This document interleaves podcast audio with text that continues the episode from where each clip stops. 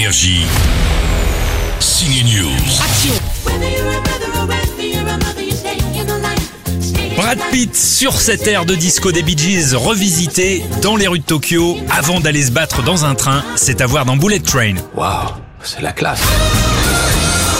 Le beau Brad est passé par Paris, on l'a rencontré pour sa dernière comédie d'action, un bon film d'été. Alors, qu'est-ce que je suis censé voler ou juste prendre? Une mallette. Tu voulais un plan facile pour ton retour dans les affaires Le réalisateur est un pote de Brad, c'était sa doublure cascade pendant 15 ans. On lui doit la réalisation de John Wick et c'est vrai qu'il sait filmer les combats. Avec Bullet Train, il s'inspire des comédies d'action de Jackie Chan, mais avec des personnages hauts en couleur qu'on pourrait voir dans un film de Danny Boyle. C'est tout le temps drôle. C'est quoi ce deal à la con?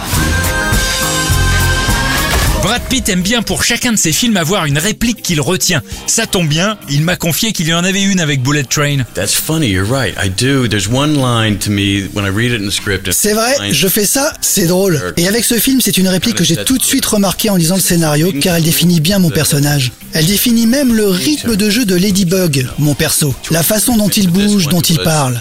Cette phrase de dialogue arrive dans le film quand je me fais poignarder par Bad Bunny. Je lui dis Hey Dude, on ne se connaît pas tous les deux.